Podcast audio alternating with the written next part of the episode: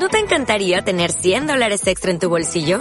Haz que un experto bilingüe de TurboTax declare tus impuestos para el 31 de marzo y obtén 100 dólares de vuelta al instante. Porque no importa cuáles hayan sido tus logros del año pasado, TurboTax hace que cuenten. Obtén 100 dólares de vuelta y tus impuestos con 100% de precisión. Solo con Intuit TurboTax. Debes declarar para el 31 de marzo. Crédito solo aplicable al costo de la presentación federal con TurboTax Full Service. Oferta sujeta a cambios o cancelación en cualquier momento. ¿Qué pasa, gallinicas mías? Hacemos un intermedio en mis podcasts técnicos por eh, dos razones. Una, porque me he enterado de una noticia que, bueno, la llevaba, se lleva publicando mm, la semana pasada, pero yo no le había hecho mucho caso y hoy he vuelto a leer y, bueno, tengo tengo que hablar sobre ella porque si no reviento como las chicharras en verano. Y la otra es que mm, eh, me he dejado los audios en el MacBook Pro y eh, solo están en el MacBook Pro. Eh, cosa de no tener, de que la sincronización, grabar audios en el programa este de voz del MacBook Pro, pues si tienes activado el Cloud Drive, normalmente corres el riesgo de perder el audio con lo cual, bueno, pues están allí en el, en el Mac, se me olvidó ponerlos en la nube de OneDrive y no, no los tengo, así que mañana los subiré, subiré el, siguiente. Hoy os voy a hablar de que...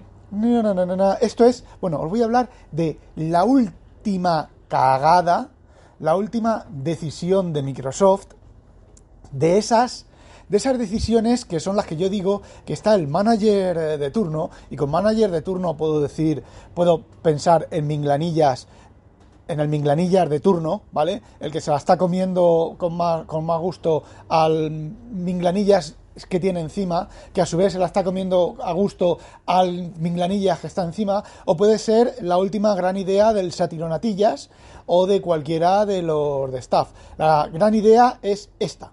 O sea, es ideas obtenidas en el bate. Es decir, llega uno con un apretón o estreñido y se pone. No, estreñido, mira, llega uno estreñido, se sienta en el váter. Plop, plop, plop, plop, y cae así un pescuño de mierda, bien gordo y bien de esos que, le cae alguien en la cabeza y lo mata y dice: ¡Joder, qué idea! ¿Qué idea me acaba de salir del puto culo? Esta idea es la caña de España. Esta idea voy ahora al jefe, o si yo soy el jefe, le digo a mis empleados que la implementen. Y ya está.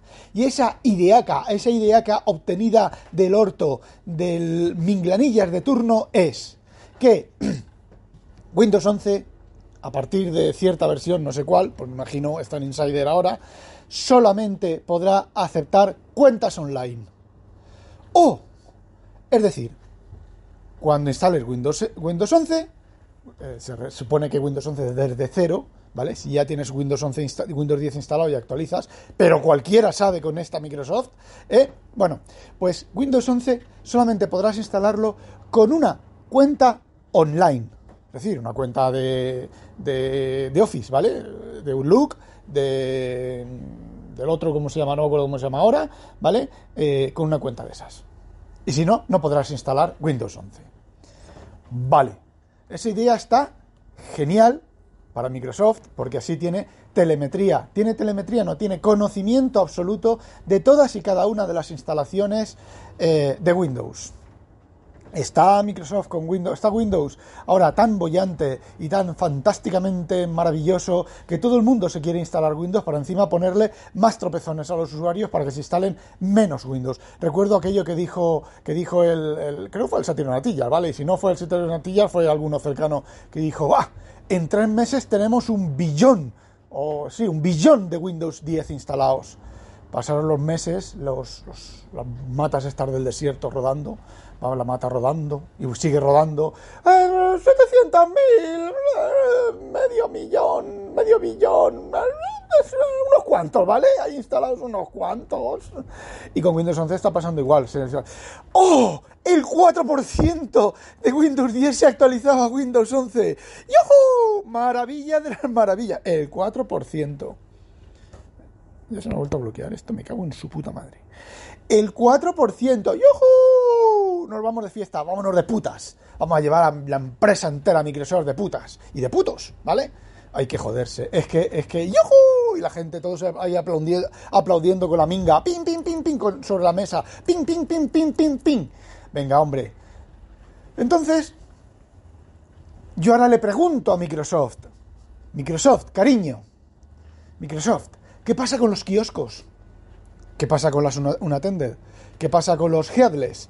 Ya jodisteis con Windows CE, jodisteis a mucha gente, a muchas empresas que se tuvieron que pasar de Windows CE a Android mm, porque era lo, más cercano y lo más y yo me encuentro yo me encuentro ahora eh, empleados repartidores vale que llevan un terminal de Android y bueno, pues también los he visto mm, darle a los botones y darle con el, con el terminal en una piedra, taca, taca, a ver si funciona.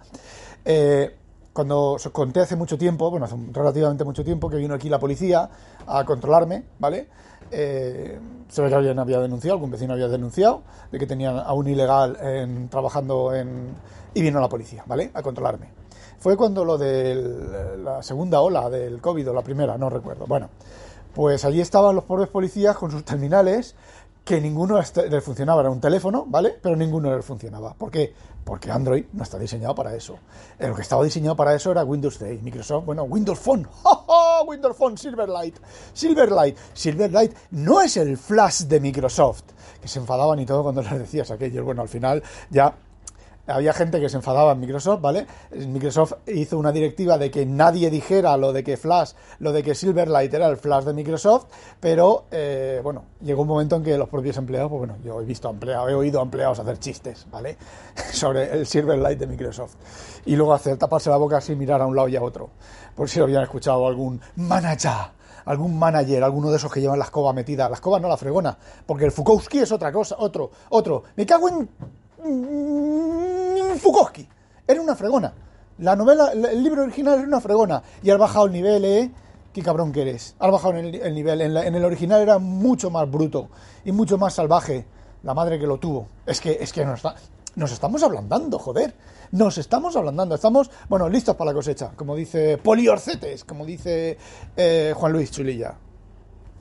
Bueno, pues volviendo al tema Microsoft, ¿qué pasa con los kioscos? ¿Qué pasa con nuestro kiosco, con Windows 11? Nosotros estamos evaluando ya instalar Windows 11. Ojo. ¿Por qué? Pues para tener una ventana más amplia, porque en el 2024 Windows 10 deja de tener soporte y vamos a tener que eh, volver a bueno a volver a cambiar el sistema operativo de Windows 7, cambiamos a Windows 10, pues eh, nuestra idea era empezar con Windows 11 ya, ¿vale? Ya pues a lo largo de este año y tener pues por menos 10 años, ¿vale? 10 años para, para, no tener que cambiar. Que Microsoft, que sí, que es muy bonito, todo eso, el nuevo Windows, el, el panel de control hecho con el React Native S, que ya os vale. ¿eh? Ahora que la moda es React Native, antes era PWA y ahora React Native. Ahora todo va a ser React Native. Aquello que, que oí comentar de que se iban a implementar partes de Windows en. Eh, ¿Cómo se llama esto? En. Eh, joder, en Rustidera, coño, en Rust. ¿Eh?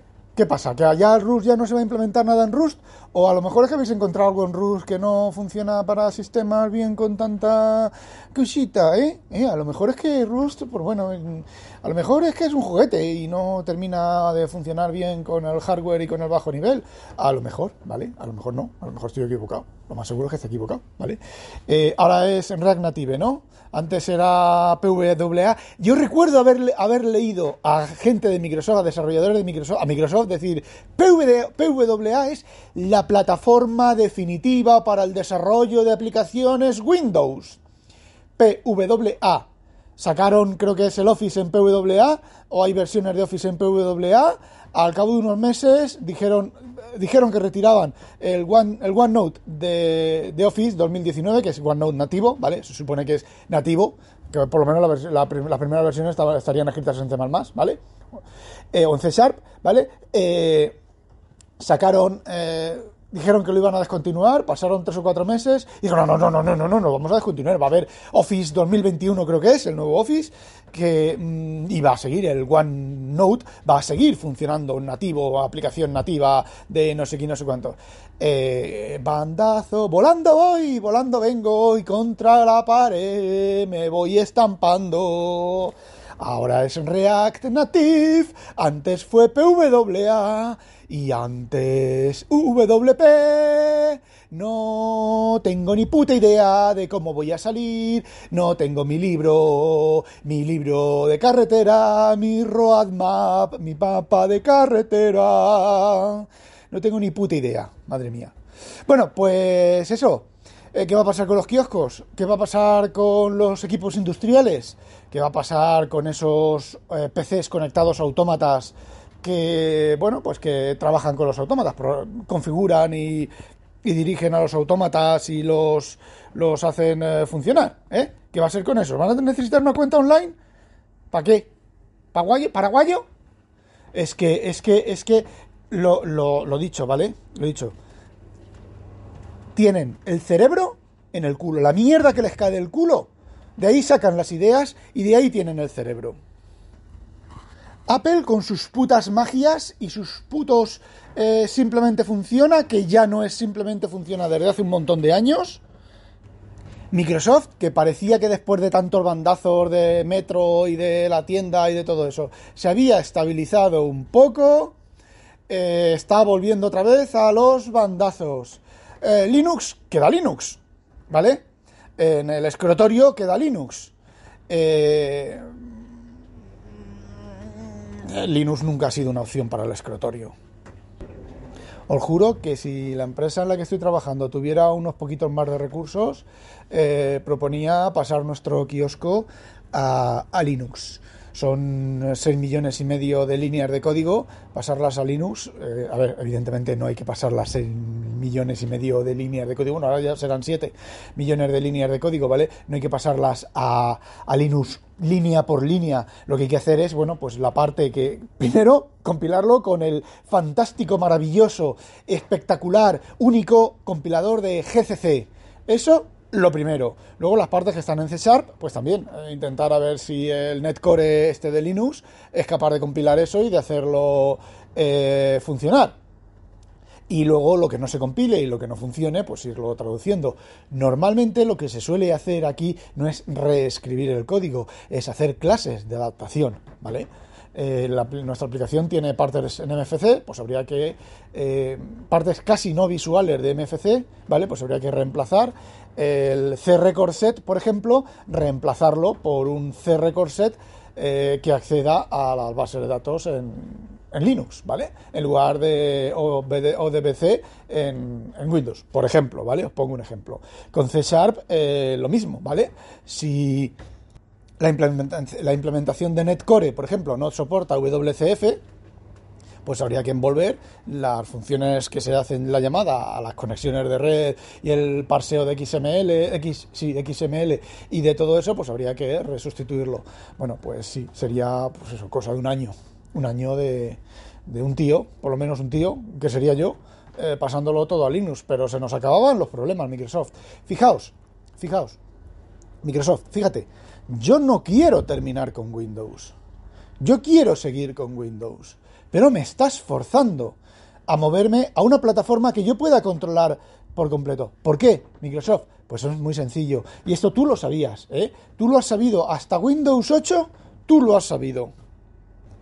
Y es que una empresa no puede mover 6 millones de líneas de código o 100.000 líneas de código, no puede moverlas porque a ti te salga de los cojones cambiar las cosas. Y eso, Microsoft, hasta Windows 7, lo has hecho muy bien. En Windows 10, bueno, Windows 8, digamos que fue un, hay un intermedio mm, extraño, ¿vale? Windows 10, ya la cosa, los puertos paralelos en Windows 10, ¿eh? Microsoft, eh, ¿habéis ejecutado algún test sobre puerto paralelo? Los puertos serie, bueno, siguen funcionando aceptablemente bien. No he probado en Windows 11. Eh, no me refiero a coger un programa y escribir un terminal, un hiperterminal y enviar hola mundo, no, no, me refiero a un equipo conectado con, no sé, pues una comunicación de de 115.000 baudios y que esté continuamente enviando y recibiendo ahí 24 mm, horas, 24 horas, 24 horas, 24 horas al día, ¿vale? Eh, no lo he probado en Windows 11, en Windows 10 sigue funcionando bien, ¿vale? Tuvimos un cliente de un proyecto que no es nuestro, ¿vale? Pero como siempre, mi jefe se mete donde no le llaman y saqué yo las castañas del fuego, eh, cambiaron a Windows 10 y las aplicaciones dejaron de funcionar. El fabricante del equipo decía que el equipo funcionaba bien con puertos serie, el fabricante del software decía que el software funcionaba bien con los puertos serie y el fabricante de los puertos serie decía que los puertos serie funcionaban bien con los puertos serie, con Windows 10 y con el software La cuestión está en que estos clientes, estos clientes pues este cliente en concreto, pues eh, cada 24 horas pues eh, se le iba todo la mierda y tenía que reiniciarlo todo. Software y hardware. Eh, no voy a decir cómo se solucionó el problema, costó meses, ¿vale? De, monitorizar y de medir y de cosas, costó meses y luego la culpa fue de uno de los tres, ¿vale? No lo ha reconocido, ese uno de los tres, pero se le ha reemplazado una cosa de uno de esos por otra cosa de otro fabricante y está funcionando bien. Y ese fabricante, pues lo que ocurre con mucha gente, que es que no reconoce sus, sus propios errores. A ver, yo me he equivocado. A ver, yo en un programa, cuando yo hice una variación de un programa, ¿vale? Y el cliente perdió 20.000 euros. Perdidos. ¿Vale? 20.000 euros perdió por mi error. ¿Vale? Pues reconocemos el error mi jefe quiso pagar, luego al final se recuperaron 10.000 euros, ¿vale? De los 20.000 euros, 22.000 euros o cosas así. Eh, mi jefe quiso pagar, se recuperaron 10.000 euros, se perdieron 12.000 euros y creo que lo cubrieron la mitad mi jefe y la otra mitad la, la empresa de, de destino. Pero reconocimos el error y era mucho dinero.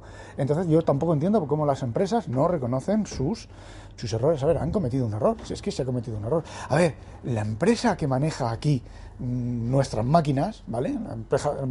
nosotros le vendemos las máquinas a esta empresa y esta empresa les hace el mantenimiento y las distribuye entre los clientes y demás. Las máquinas, uno de sus programadores, ¿eh? creo que, bueno, no digo la cantidad, ¿vale? Una cantidad escandalosa de dinero. Se perdió una cantidad escandalosa de dinero porque el programador, programador no, el técnico de mantenimiento, pues hizo una cosa que no debía de hacer, ¿vale? Empezaron a cruzarse, es culpa tuya, es culpa tuya, es culpa tuya, es culpa tuya, es culpa tuya, es culpa tuya, tuya, tuya, tuya, tuya, tuya, tuya. Y entonces, bueno, pues entramos nosotros, me tocó hacer un análisis post-mortem, post-mortem, no, un análisis, eh, ¿cómo se dice esto? De forense de la máquina, aquí el RFO que sabe de todo, ¿vale? Solamente hay que pensar, no hace falta saber de todo, hay que pensar con rigurosidad. Llegó, detectó, adivinó, comprobó cuál era el error, quién lo había cometido, cómo se había cometido, las cosas se tranquilizaron, se puso una denuncia, eh, muchísima gente voluntariamente volvió al lugar y devolvió lo que había robado, porque lo había robado, ¿vale? Eh, muchísima gente devolvió, al final la escandalosa cantidad de dinero quedó en muy escandalosa cantidad de dinero, ¿vale? Eh, quedó en escandalosa cantidad de dinero, luego actuó la ley, quedó en una importante cantidad de dinero y la importante cantidad de dinero pues fue cubierta por un seguro que tenía una de las dos empresas, ¿vale? Una vez que se demostró que había sido el error, había sido un error humano, bla, bla, bla, bla. Pero, a ver, si lo has hecho, si lo has hecho, si has cometido el error, coño, dilo. Si es que se comete el error y se pone la solución. A ver, la solución del error del técnico fue un error del técnico. A ver, no hay solución, ¿vale? ese técnico no va a cometer ese error nunca más. Nunca jamás va a, cometer ese error. Entonces, bueno, volviendo que me voy, siempre soy muy disperso con estas cosas. Me voy otra vez al, al, tema. Microsoft, ¿qué va a pasar con los kioscos?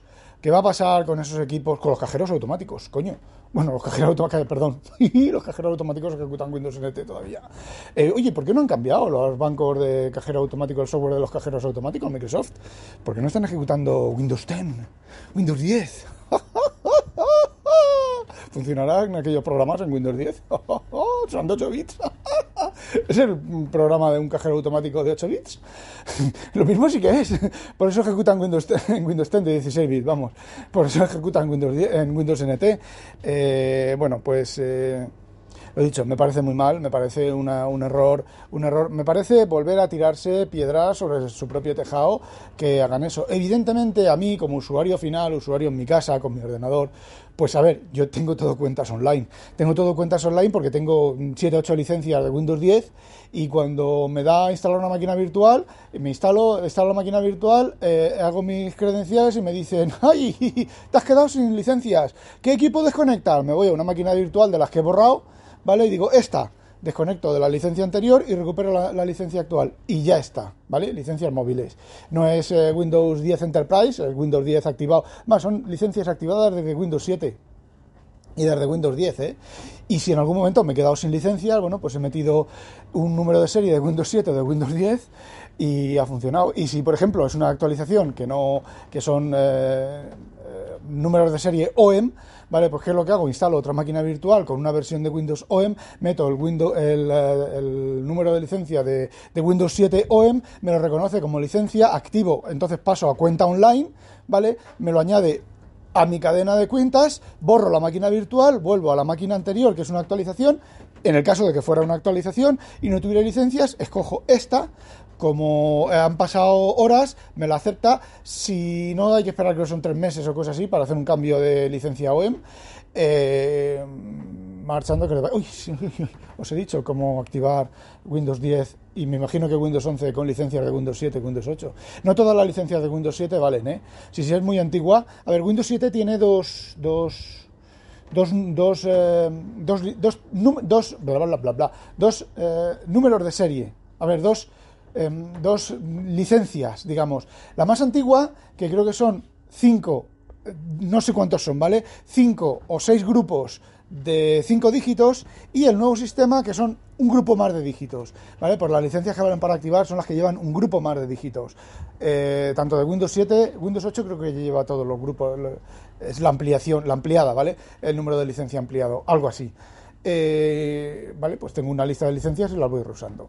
Eh, volviendo al tema, eh, yo como usuario de casa, ¿vale? Con mis Windows y mis pruebas y mis cosas, pues a mí me da igual, ¿vale? Pero, ¿qué ocurre con los kioscos? Microsoft, de verdad, ¿qué ocurre con los kioscos? ¿Qué ocurre, no sé, con esos terminales de punto de venta que hay en, en, los, en los aeropuertos y en algunas tiendas, las tiendas desatendidas y tal? Muchas de ellas llevan un PC con Windows. Eh, ¿Van a tener que pasarse a Linux? Lo dicho, pensando con el culo o pensando con la polla en el puticlub. Bueno, eh, el nuevo cierre de la, del, eh, del, em, del podcast. Un momento, que lo tengo que mirar que no me acuerdo. A mí me vale verga. From Insanity Tech. A demonio.